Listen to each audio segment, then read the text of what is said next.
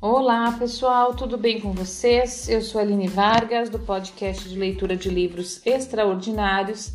Estou lendo o livro da Clarissa Pincola Estés, Mulheres que Correm com os Lobos. Vamos continuar. Nós já entramos no quinto estágio, já lemos dois episódios do quinto estágio, que é o tormento da alma, certo? Hoje vamos continuar, vamos continuar de onde paramos no último episódio. Enquanto é boa leitura e boa escuta para nós. Enquanto no Barba Azul soubemos da existência do predador natural como alguém que corta as ações, sentimentos e ideias das mulheres, aqui na história da donzela sem mãos examinamos um aspecto mais sutil, mais, mais sutil, mas imensamente poderoso do predador um aspecto que devemos enfrentar na nossa psique e cada vez mais com frequência diária na nossa própria sociedade real. A donzela sem mãos revela como o predador tem a capacidade de distorcer as percepções humanas e as compreensões vitais de que precisamos para desenvolver dignidade moral, amplitude de visão e uma ação solidária na nossa vida e no, mundo. No Barba Azul, o predador não permite que ninguém sobreviva. Já na história da donzela sem mãos, o diabo permite a vida, mas procura impedir que a mulher refaça o vínculo com os profundos conhecimentos da mulher selvagem, aquela natureza instintual que possui uma precisão automática de percepção e de ação. Portanto, quando o diabo troca a mensagem no conto, esse fato pode ser em certo sentido, considerado como um registro fiel de um acontecimento histórico. Um acontecimento que está especialmente relacionado à mulher moderna na sua missão psíquica de descida e de conscientização. É digno de nota que muitos aspectos da cultura, na acepção do sistema de pensamento coletivo e dominante num grupo de pessoas que vivam em proximidade suficiente para se influenciarem mutuamente. Ainda atuem como o diabo no que diz respeito ao trabalho interior, à vida pessoal e aos processos psíquicos da mulher. Na verdade, das mulheres. Eliminando um pouco aqui e apagando mais um pouco a colar, cortando uma raiz aqui e vendando uma abertura mais adiante. O diabo da cultura e o predador intrapsíquico fazem com que gerações de mulheres sintam medo, mas continuem perambulando sem a menor pista das causas ou da própria perda da natureza selvagem, que poderiam revelar tudo para elas.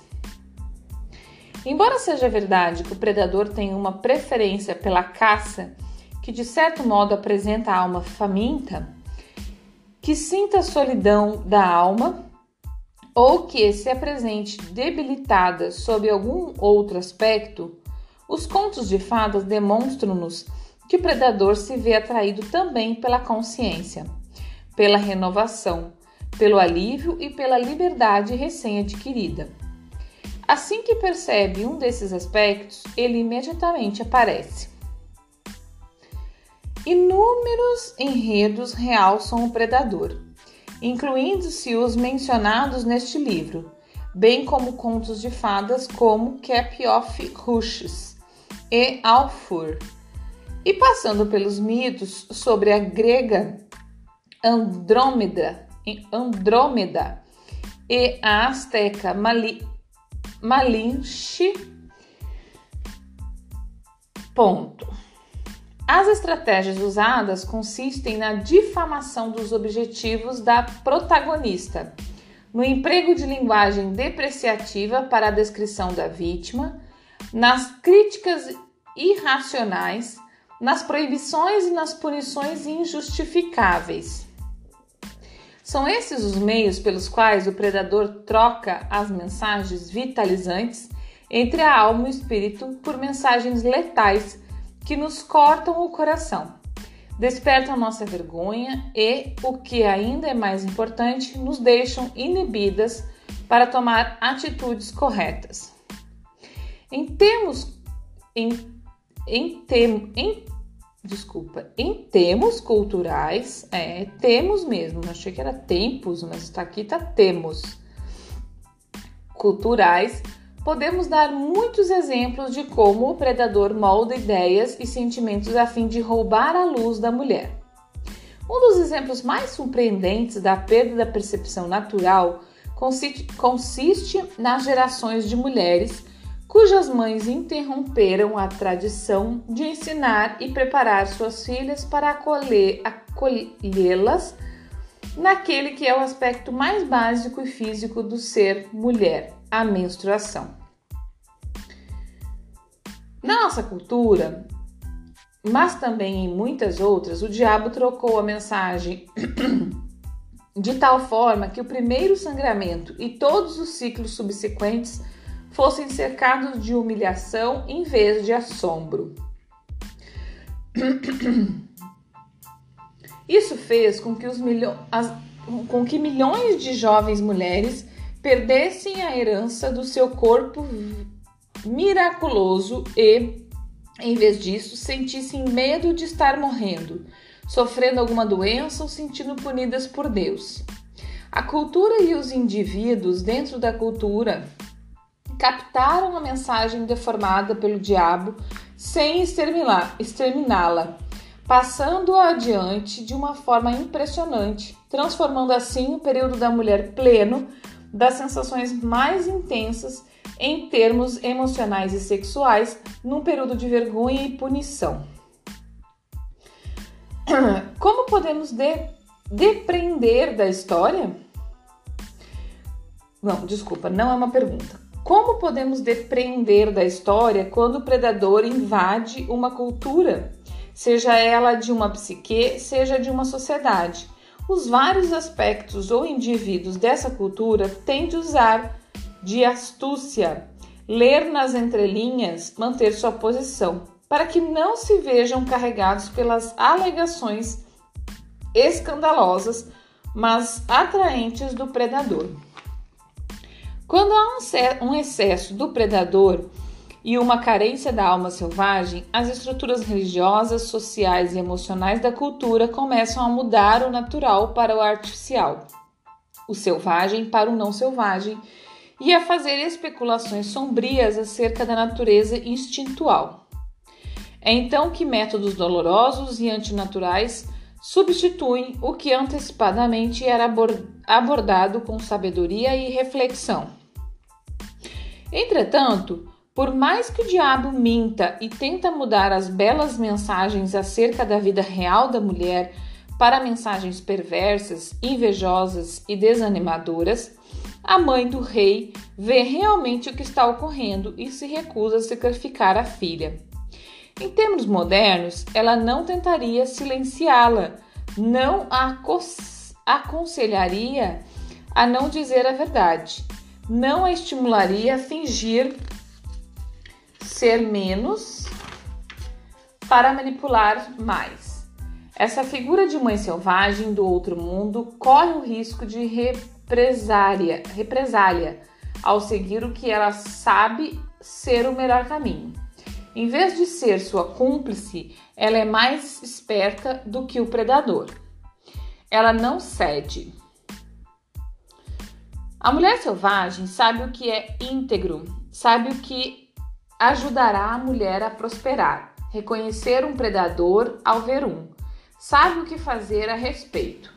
Mesmo quando pressionada pelas mensagens culturais ou psíquicas mais deturpadas, mesmo com um predador à solta na cultura ou na psique individual, todas nós ainda podemos ouvir suas instruções selvagens originais e agir de acordo com elas. Pessoal, hoje eu vou parar por aqui porque eu comecei a ler um pouco tarde e preciso ir buscar meu filho. Mas queria também fazer um parêntese final aqui. Gente, como é gritante a forma que nós, da nossa geração e acho que das gerações mais novas, estão sendo massacradas com essa questão da menstruação. Por muito tempo, eu fiquei pensando que a culpa de eu menstruar, que para mim era horrível durante muito tempo, a questão da, da das cólicas, das, da questão da TPM, enfim. Eu achava assim, é culpa da Eva, né? A Eva comeu o fruto proibido e as mulheres se lascaram, né? Gente, isso é tão ridículo, tão ridículo. Isso é uma coisa que foi colocada na nossa cabeça deste mundo moderno, deste mundo das mulheres em desconexão com o seu selvagem, que é absurdamente agressivo, que é absurdamente punitivo, é... Tudo que é de ruim para nós mulheres. Porque se existe uma fase da nossa vida, todos os meses, importante para que a gente ame, para que a gente aceite, para que a gente olhe para nós mesmos e para a natureza, é os nossos ciclos. É o nosso período de menstruar, de, de, é um ciclo natural, é um processo maravilhoso, é um processo da natureza e a gente precisa honrar tudo isso que nos foi dado como tão assim, foi nos dado um tesouro, que é essa oportunidade de, de termos um útero, de ovular e nesse útero podermos criar, né, é, gerar. E essa geração não necessariamente é só filhos, gente. Essa geração nossa de, de gestar, né? Não é nem geração, é gestação, na verdade, a palavra certa, de gestar, é só nossa. É só nossa, é essa criatividade gestacional, essa criatividade do ventre que vem é só de nós mulheres. E esse, esse ciclo menstrual e todo esse processo faz parte e quando a gente aceita, a gente entende, a gente honra, a gente nos reclusa, né, nos, nos olha nesses períodos que precisam, que o corpo pede, né? Quando a gente escuta o corpo e a gente não quer mudar ele para para ser um corpo que não menstrua, para ser um corpo que não tem ovulação, é, tudo isso, né? A gente vive muito mais conectado com o que nós somos. E a gente foi, eu mesma fui criada e vejo tantas outras meninas novas criadas com pavor da menstruação, com pavor. E hoje, depois de estudar, de viver, né, vários processos, eu vejo que foi perca de tempo, assim. Foi sofrimento, foi dor, foi aniquilação do meu eu, né, do, do, do que é natural. Então, isso é bem interessante a gente pensar. Mas por hoje era isso, pessoal. Muito obrigada. Até o próximo episódio. Bom dia, boa tarde, boa noite. Não esqueça que você quiser conversar comigo, mandar uma mensagem, sua história.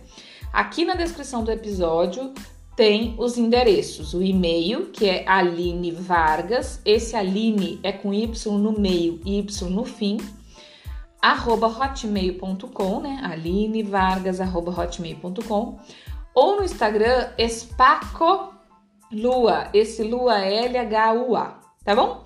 Um abraço, muito obrigada.